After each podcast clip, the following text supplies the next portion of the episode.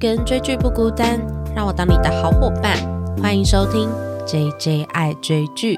Hello，大家好，我是 J J。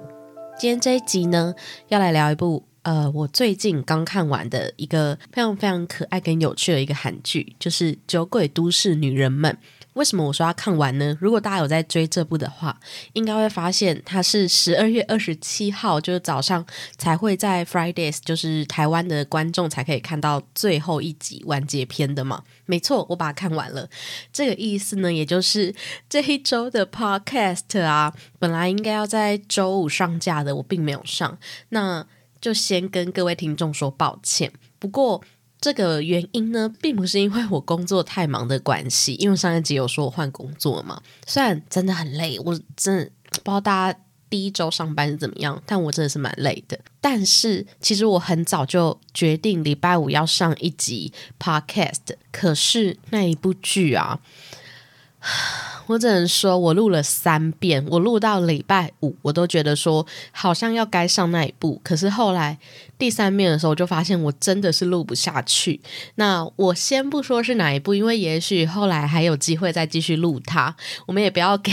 这部剧给大家不好的印象，但是我必须说，我本来是要录那一部剧的，但直到礼拜我都录不出来之后，我就想说算了，那就来看我最近正在追的这个《酒鬼都市女人们》。我本来其实没有对他抱太大的期望诶，因为我就想说，感觉现在有一点像是我之前看的那个《来魔女食堂》吧，就是那一种小品剧，每一集大概半个小时。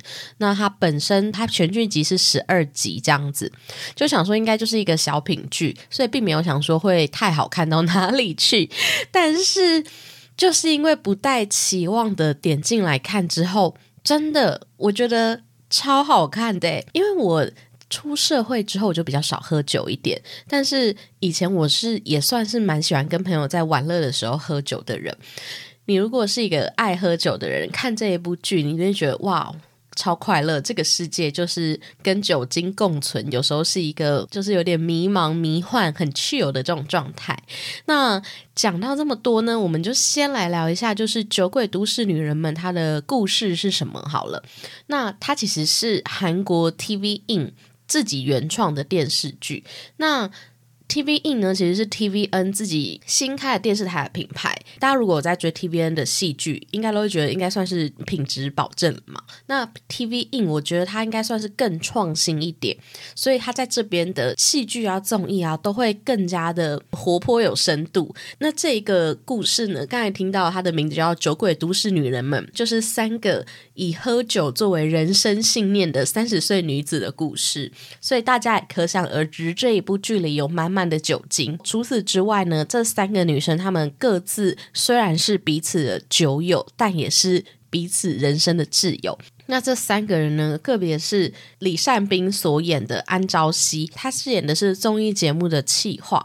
那在他身上呢，其实对于他来，他就是一个非常认真生活跟工作，然后每天工作压力到爆。那他最快乐的时间呢，就是跟这两个朋友一起在一个韩式的小餐厅，叫做五福屋，然后三个人就一起围着桌子。为今天的工作鸟事喝一杯，这样。那另一个呢，就是非常美丽的女子，叫做韩善火所饰演的韩智妍，她是一个瑜伽老师。那其实如果要了解这三个人的个性的话，一定要看第一集。可是我也必须说。其实第一集我是有一点点难入口的，但是因为我要看之前，我就看过很多人评价跟讨论说，前半段这部剧啊，它就是搞笑喜剧为主，但是后半段你会看到它在这里面塞入了很多人生议题，还有很感人的部分，待会也会提到。所以为什么我要特别提到？第一集呢，因为第一集就是由一个男子去跟这三个女生相亲，然后去介绍这三个主角出场。但是到了刚才提到的韩智妍这个女生的时候，我觉得她的笑声真的是太可怕了，所以一度会害我想要把这个电视关掉。这样子，那她其实饰演的就是一个看似脑袋空空、最会喝酒、把喝酒当做人生享乐的这一个女生。对她来说，喝酒就是她最快乐的时候。后，可是前半段她就是真的很像一个很美丽的花瓶，但是到后面你就会发现她在很多危机时刻的时候会展现出非常聪明伶俐的一面。其实我觉得她在这三个女生里面，她算是最聪明的一个女生，但是她拥有非常高的 EQ，所以她常常可以用好像很无脑，然后什么事情都不理解的样子去拒绝别人。例如她遇到职场的前辈，可能想要稍微的打压她一下的时候，她就会顺着他说：“哈哈哈，我才没有这样想之类的。”或是在面临职场性骚扰的时候，就装傻，然后很开朗的模样去逃脱这个性骚扰的窘境。对，所以其实智妍她就是一个擅长看到事物好的一面的一个女生，就很开朗。那还有其中另一个女生呢，就是真恩地所饰演的江志久，她是一个。折纸的 YouTuber，哎，大家有没有觉得这个职业还蛮冷门的？对他其实本来是一个老师啦，但是后来发生了一些事故之后，他就跟他的家人断绝关系，自己搬出来住。那后来呢，他为什么成为折纸的 YouTuber？其实也跟他发生的这个事故有关，这后面也会提到。所以他后来就是成为一个常常在 YouTube 上直播，然后做折纸的人。可是他在这三个女生之中，他算是比较中性的，甚至。是我一开始还想说会不会其实是 T 之类的，就他其实喜欢女生这样，但是他同时也是一个恋爱绝缘体，男生都不太敢跟他亲近。对，所以就是由这三个个性不同的女子，然后每一集啊有不同的理由需要喝酒的时候，可能是开心的时候、难过的时候、生活繁杂的时候。那前面呢很像以酒为主题的喜剧，可能会聊一些酒后的危险性啊，或是喝酒发生的糗事。那后半段呢就会开始。加入了一些人生议题，其实我就觉得，其实加入了蛮多这个故事的深度啦。那同时，我觉得这部剧真的就是很轻松，而且现在刚好已经播完了。如果你是爱喝酒的人，应该会觉得能够理解他们的快乐。那接下来呢？我觉得既然它是以酒为主题嘛，我们就先来聊聊说为什么要喝酒呢？那他们第二集呢，其实就有特别来讨论说他们喝酒的理由。我觉得要讨论为什么要喝酒的时候，应该要问大家说，大家是会在开心的时候喝酒，还是难过的时候会想要喝酒，还是诶都有？这样 对于我来说，我是比较喜欢在跟大家一起的时候，我会想要喝酒。但是如果只有我一个人的话，我还好。我后面可以提一下为什么，因为这其实跟各自就是喝了酒之后的反应有很大的关系。那在第二集里面呢，刚才提到的其中一个女主角。安朝夕啊，她是饰演一个综艺节目的企划。哎，刚才没有提到的事情是，其实这部剧里面还有另一个男主角，而且是由崔始源这个大帅哥所饰演的一个叫做江北九的综艺节目制作人。其中跟他搭档的呢，就是安朝夕。那为什么要特别提到崔始源这个大帅哥呢？因因为如果大家有看这部剧的话，不知道大家，因为我完全是没有带任何期待跟了解点进这部剧，我刚开始。看前几集的时候，我并没有认出来那一个男主角是崔始源呢，因为他在里面的形象就是一个有一点怪，然后很不修边幅的那个综艺节目制作人。例如，他有留了满脸的络腮胡，或者是他的笑点跟别人特别不一样。所以他就有一点讨人厌的个性。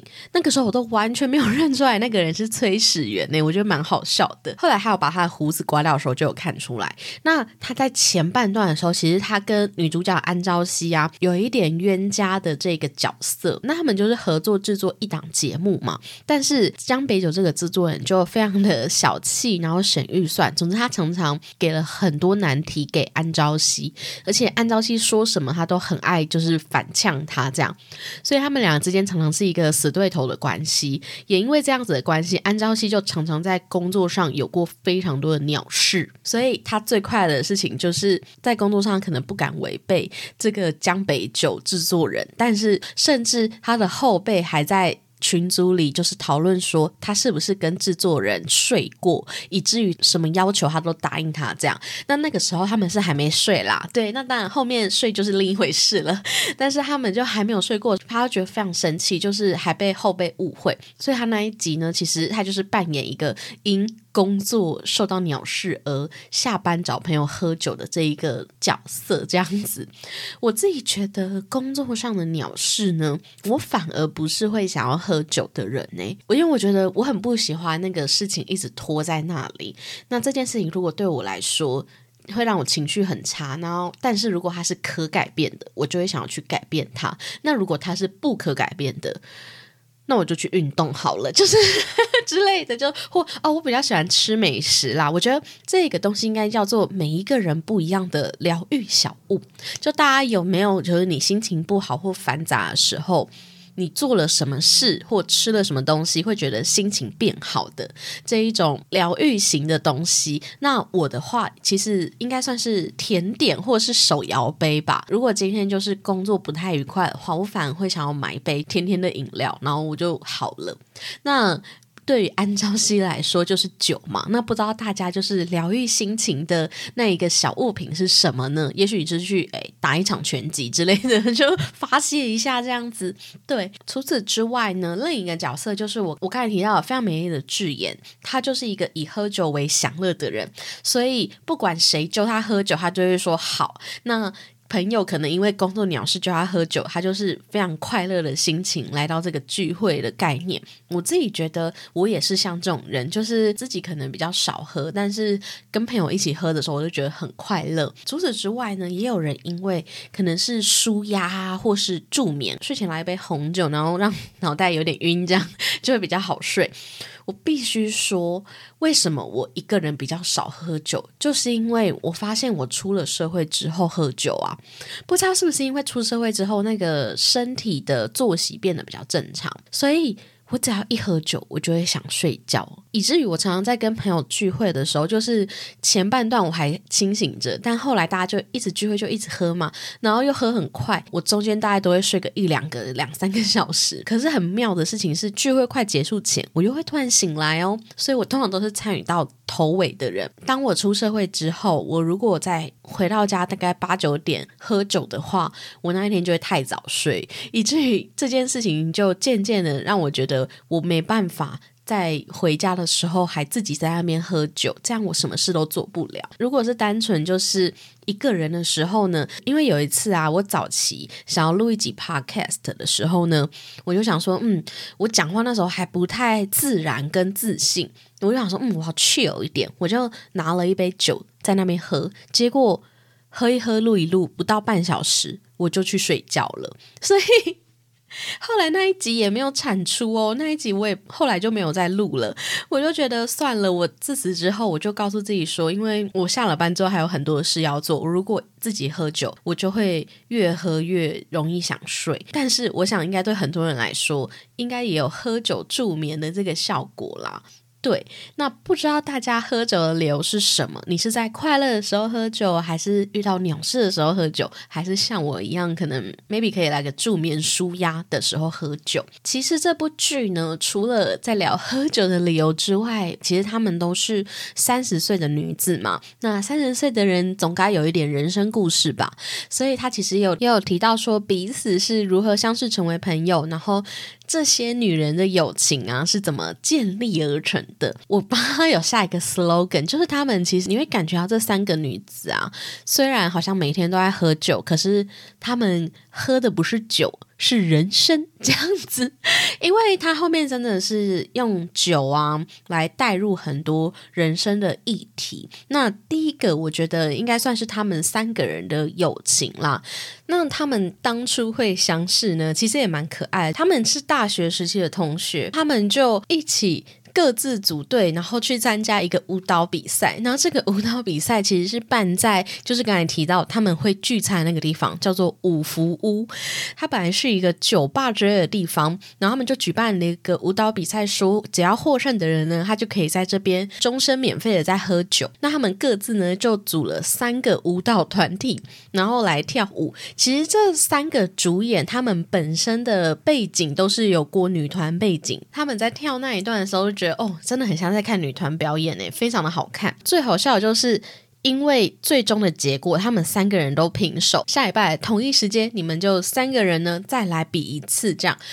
后来他们三个人呢就决定偷吃布，干脆他们三个人自己组一队，理所当然就获胜了，然后也获得了这个小酒馆的免费喝酒的权利。那这个小酒馆后来经过演变之后，就变成了一个是卖韩食的这种小餐厅，对，就很可爱了。而且其实我真心觉得那个小酒馆老板啊才是男主角吧，他比崔始源饰演的那个江北酒还要像男主角诶，他非常常出现在每一集里面，而且很有特色，而且都是最了解这三个女生的男人。其实，在这部剧里啊，我必须说，我真的没有料想得到。他后面的集数会让我哭这么多次，真的，我觉得有一个很感动的是，嗯，有一集啊，他们三个人之间的关系呢，其实也是蛮微妙的。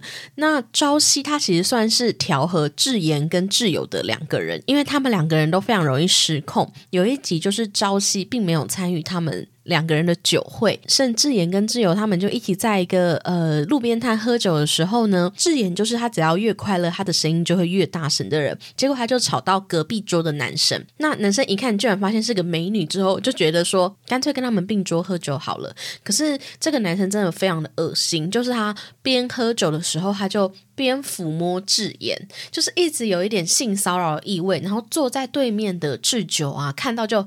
非常生气。通常这个时候呢，他们中间这个调和剂朝夕，他应该都会去互相安抚彼此的情绪嘛。但是当天他不在，所以后来智久就受不了，他就直接去对面一把抓起那个男生，然后用头撞他。这样就是他完全没有在客气的在殴打那个男生。但是智妍又是一个好像和平主义者吧，他就觉得说你干嘛把这个气氛弄糟？这样子又没有关系。那智久听到更生气，就想说你是这么廉价的女人吗？你可以随便给这些男生摸的吗？总之，后来那个男生就报警，然后就闹到警察局。这样，那因为这个事件之后，智妍跟智久他们就。彼此就不相往来啊，就说我要跟你绝交，然后智久甚至说出你是朝夕的朋友，不是我的。这个时间就回到当初他们认识的时候，其实智妍她是一个长得漂漂亮亮的女生，但是她很受男生欢迎。不过这种女生通常都不太受女生欢迎，她没有过女生的朋友，以至于她刚认识。智久跟朝夕的时候，他就非常的兴奋，说：“我可以把你们加入我的紧急联络人吗？”智妍就常常时不时不小心按到紧急联络的号码，但是挚友通常都是那一个第一个接起电话，然后冲去现场的人。那这件事情呢，就延续到他们这一次吵架之后呢，智妍他要回家的途中，结果被。当时喝酒的那个男生尾随，那个男生就尾随他进入他的家中，想要对他性侵犯。后来智妍就按下紧急键之后。智久他明明远在就是好几公里的地方，但他居然在不到三十秒的时间内跑来。我觉得这当然是非常的夸式的手法去表达啦。不过我我觉得他想要表达就是，其实这三个女人的友情啊，真的是虽然表面上很像酒肉朋友，可是实际上他们也是用这件事情去。确认彼此心中的关系，而且智久她虽然看起来好像是一个很冷淡、很冷酷的女生，可是在她的内心其实。他就是一个外冷内热的人，所以他面对朋友有难的时候，他是第一个冲到现场的人。那这件事情呢，其实也有发生在就是朝夕啊，后来他的爸爸发生了意外，他就过世了。可是此刻本来以为听到前面的时候会想说，应该是智久是里面最清晰的人。刚才提到智久，他其实父母还算健在，但是他跟父母关系不好，所以他就七年没有跟父母。联络，然后当朝夕发生就是爸爸过世的消息的时候，他爸爸其实是在全罗道开车要两三个小时才可以抵达的地方。当时朝夕就收到爸爸过世的消息之后，他就赶快跳上计程车。可是非常奇妙的是，他的两个朋友都比他还要早到葬礼现场。可是更奇妙的事情是，第一个到的居然是智妍。那智妍其实他五年前他的妈妈就。因为生病而离开了，所以他。有点难过，就是他有过丧礼的经验，所以当智久赶到现场的时候，他是看到智妍非常脑袋清楚的去跟丧礼人员交代说后续的事宜。当朝夕赶来现场的时候，他也是第一个握住他的手说：“我知道你很难过，但是你一定要打起精神，你是丧主，你还有很多事情要面对，还有很多事情要做。”对，所以其实我觉得他们三个女人的友情，在这些时刻你都会觉得非常的闪闪发光了，就会觉得哇，人生之中有过这两个挚友，真的是没有遗憾。对，除此之外呢，刚才提到的，我觉得他们其实为什么这么爱喝酒呢？因为其实也不是他们啦，其实我觉得大家在喝了酒之后啊，有一句话不是叫“酒后吐真言”吗？就是在喝了酒之后，才能更真实的面对自我。那刚才提到了他们后半段剧情里，除了安插了其中一个像是这样子的生死议题之外啊，其实也有很多他们职场上会面临的问题，或是感情。或是他们个人成长的议题，那这就要说到他们在达成现在自己的这个职业之前呢，他们也有过不一样的职业。那其实有一集呢，就特别来聊到说他们为什么会辞职。我觉得这一集也蛮可爱的，就是这一集其实真的还蛮蛮有共鸣的。朝夕他本来是一个很普通的上班族，常常就是开会的时候会听到老板在讲干话，就是会说大家要把公司当做自己的家，然后你要奉献自我这种话，他就完全说出社畜的心声。例如他说过一句所谓的职场生活，就是内心想说的话逐渐变得毫无意义。啊，我觉得这真的是很多工作的人会有的感觉啦。就是，而且在朝夕身上，他有一个很妙的事情，就是他的老板非常喜欢找他吃午餐，而且他永远只吃就是一个牛血汤的店，所以朝夕呢也从来都没有拒绝过他。但很妙的事情是，他老板跟他吃饭的时候，一句话都没有讲。他就是单纯找个饭友吧。那朝夕心里就想说，到底为什么都要来找我吃这家店？他也很想要吃对面的新开的猪排店啊，这样子。所以其实当时他就是一个非常普通的上班族。那又为什么会离职呢？这就要聊到他另外两个朋友。其实他们三个人呢会离职，其实是有一点串在一起的原因。智妍啊，就像刚才提到，她其实是一个非常漂亮的女生。她现在虽然在教瑜伽，早期其实是一个一家公司的营养师这样子，所以她就会常常出现在午饭时段的时候，在后面去调配大家的午餐。那有一天呢，他们公司的会长就来到这家餐厅，然后一看到智妍，就被她的美貌所吸引。他甚至邀请她说：“你要不要来当我个人的营养师？”这样。可是就像刚才提到的，其实智妍是一个非常聪明的女生，她。完完全全就可以看出对方的心思。最厉害的事情是他可以用非常有礼貌的方式去拒绝对方。例如，他就说：“嗯，怎么可以？如果我去只服侍你一个人的话，那剩下其他人的营养怎么办？”这样子，他又说：“不如会长，你就每天中午下来一起吃午餐。”那。一样，我也可以顾到你的营养啊，就是非常非常聪明的女生。那在她身上，后来会长就真的很喜欢她嘛。他甚至就有一天就邀请她说：“不如假日的时候你来找我，我们一起出去玩。”那智妍非常非常聪明，她一听到就觉得这件事情是有蹊跷。她就是来到了她跟会长约好的那一个饭店，但是她同时又找了她的另外两个挚友，就是朝夕跟挚友。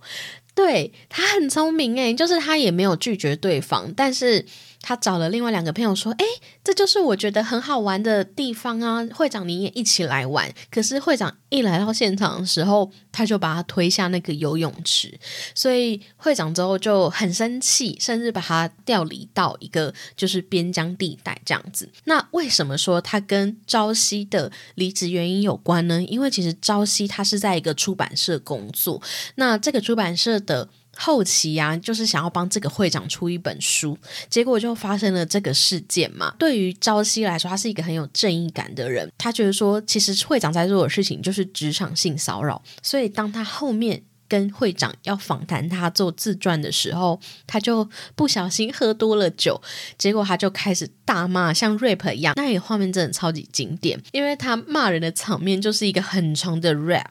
我觉得大家真的有兴趣的话，都可以去看一下这一个片段，真的超级搞笑。总之，他就是从头到尾把会长骂了一遍，以至于后来出版社也开除他。在智妍身上呢，他其实也是他面临这个职场性骚扰，他就去调离到会长有一片。狗园，那他每天就是跟宠物玩在一块，然后管理宠物的营养跟健康，他也觉得很开心。直到有一天，他发现其实他饲养的这一片狗园啊，是会长想要拿来补身体的时候特别养的一群狗。没错，他就是把这些狗当食材在处理啦。总之，他得知这件事情之后，他就非常生气，然后去告发了媒体。对我会觉得智妍真的是，其实看到后面这三个女生之中，我是最喜欢智妍的。她的人生其实活得很大智若愚，没错。那还有另一个刚才提到的挚友啊，他早期是一个老师。那这个老师呢，他。是按照他妈妈的期望想要完成的这个职业，他妈妈算是一个控制狂家长吧，啊，就是很想要掌控小孩的人生。总之，他可能也觉得没有不妥，也不错，于是他就在一个高中里面担任老师。但因为他个性跟长相都还算中性，以至于他在学校时期就会被很多人暗恋，被很多人视为偶像这样子。里面有一个女学生呢，甚至是暗恋他的。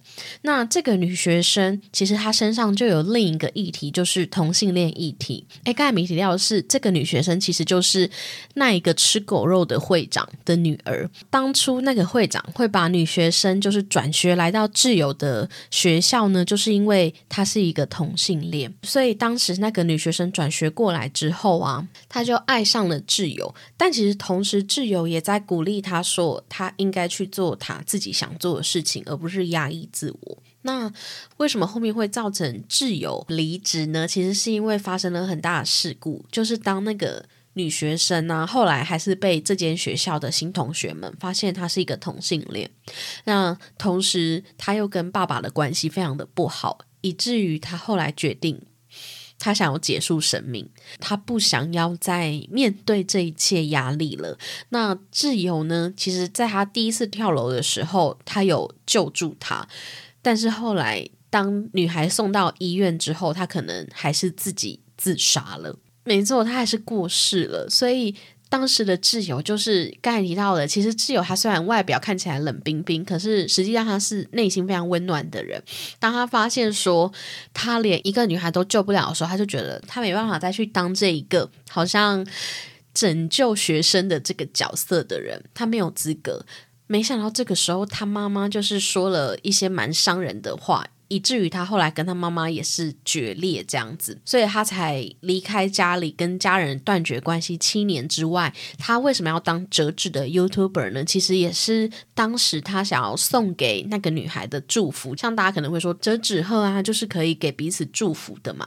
对，所以其实，嗯，我觉得这个故事啊，它就是探讨了很多，像是职场议题、同性恋议题，还有挚友，他一直活在妈妈的这个控制之下，但是后来他终于决定做他自己想做的事。所以，其实我觉得他们就聊到了很多人生话题啦。但是，虽然一直以来都在聊喝酒很赞这样，但是其实他也有提到说。喝酒也是有危险性的啦，饮酒过量也真的是嗯糖，因为就像我刚才说的，我喝了酒之后呢，是一个会想睡觉的人。可是如果你其实是像朝夕喝了酒之后会开始大抓狂，他的抓狂除了让他曾经丢了工作之外，其实他在他爸爸的丧礼之上也因为喝太多酒，结果就开始大闹那个会场。所以其实我觉得有时候喝酒还是要好好控制自己，但是在朝夕身上也有一个很有趣的。现象就是，他只要喝了酒之后呢，就会把眼前的男人认为是很帅的病。对，他在过去曾经交往过三年的一个对象啊，就是非常的软烂，而且长得也很不好看，甚至最后还劈腿他。喝酒的时候就发生了那个男生一些很惨的事件，以至于他就对他行动。那这个病呢，也带来到他跟这一个男主角崔始源所饰演的江北酒制作人盖迪，他们前面原本都是很冤家的关系嘛，可是后来呢，他跟江北酒之间就真的擦出了爱的火花。他们之间还蛮多那种很火辣的场面哦，就我觉得这个点也蛮可爱。就是朝夕除了就是酒后会常常骂人之外，他其实酒后也有乱性的可能。例如有一次，他跟他的朋友三个人喝完酒之后呢，他走一走，突然想到早上在为了节目内容做争执的时候。那个 P D 讲的一个话是错的，所以他就突然非常不爽，他就决定要怒气冲冲的去找那个 P D 理论。他就走到了那个 P D 喝酒的现场之后，他就突然跟他接吻了。对，就是非常的奇妙。可是我觉得那一个桥段安排蛮好笑的，就是没想到隔天 P D 跟他说：“你在我女友面前吻我。”他说他要告你。而他的女友就是他们一起制作节目里面的实习生，这是发生在他们刚开始有火花的时候啦。那当然后面呢就有发生一些，例如喝了酒之后。朝夕就印上了那一个江北酒这样子，所以其实我觉得在这出戏里啊，也告诉你说，喝了酒之后也不要太冲动，也告诉你说，其实喝酒还是要适量就好。如果你酒品不好啊，也是要小心。那除此之外，其实，在智妍身上，他后来也可能是饮酒过量啦，但是他并没有特别说。不过后来智妍他就是有生病。其实我觉得他们虽然不断的。在告诉你说喝酒的快乐这样子，但是同时也要跟大家告诫说，喝了酒也是会伤身体，然后也是会有可能会有让你后悔的事情发生。我自己其实喝酒的小故事哦，我觉得那种吐不吐倒是还好，但是我觉得有一次蛮好笑的事情是，有一次学生时期啊，就是老师请我跟另外两个男同学一起喝酒。为什么一起喝酒呢？其实是因为我们一起是担任他学期的。助教，那那个老师的习惯是他都会请他的助教学生们去一个餐酒馆吃饭，但是那老师很可爱，他非常爱喝酒，所以他就会带了一个包包来。一坐到那个餐酒馆，点完菜之后，他就会从他的包包里掏出一支红酒，就那种是真的是一大支那一种，然后开始帮大家倒酒。而且你只要喝完那一杯的时候，他就会马上帮你倒满。我就想说，老师你是怎么了？他是一个中年大叔哦，而且他平时看起来都就是很和蔼，没想到在酒上面他就是。非常的认真。总之呢，那天。我就是跟老师，我们四个人大概喝了，我忘了四支还三支嘛。总之我一个人因为喝了很快又很多，所以我大概喝了快一支红酒吧。然后我那一天就开始有一点胡言乱语，因为毕竟跟老师翻译想说不能太夸张。但是后来我事后我同学就跟我说，我那天真的太嗨了，就是嗨到我可能跟老师说，哎，老师我被当哎什么的之类，就是一些很荒唐的话这样子。然后老师可能有点被吓到。总总之，后来我们就离开的时候，还是另外两个同学扶着我回当时住的地方。所以我真的要奉劝大家，因为我可能也有朋友喝到躺在马路上啊，或是喝到吐满那个酒吧之类的行为出现，就大家真的喝酒要小心，有时候真的要饮酒适量啦。对，所以其实我觉得在看这部剧的时候啊，其实你可以看到很多人生议题之外，也可以去思考酒精在我们生活之中的关系，还有去想说，哎，我到底是一个喝了酒会怎么样的人？这样，我觉得我现在蛮安全，就是我会睡觉，就什么事也不会发生，也蛮有趣的。那其实《酒鬼都市女人们》啊，他们现在呢，因为真的收视率非常好，制作团队呢也已经确认说会制作第二季。那但是这三个女生这个主演，她们是否还会出演续集呢？我觉得是不一定啦，也有可能换三个另外的三个主角，也许这样也会有不一样的新的议题出现。对我个人是非常非常期待第二季。那我今天录制的时候，正好就是他们播完完结篇的时候。如果大家现在想要一个非常轻松、好入口，然后很疗愈，又可以马上追到结局的。一出剧的话，我真的很推荐这一部。只是我真的要奉劝大家，第一集智妍这个角色呢，真的有一点怪异。但是大家撑过第一集之后，就会发现他其实人非常的可爱。那再度跟大家说个抱歉，因为我的 delay 跟失误，我不确定这一集会不会准时上架，还是干脆就直接拖到下礼拜二上架，看我的剪辑速度。那如果喜欢这期节目的话，可以在 Apple Podcast 或 Mr. Box 底下留言给我五星好评，或是可以去 IG 搜寻 JJ 爱追剧，跟我分享你听完这自己的心得。那非常感谢大家今天的收听，大家再见，拜拜。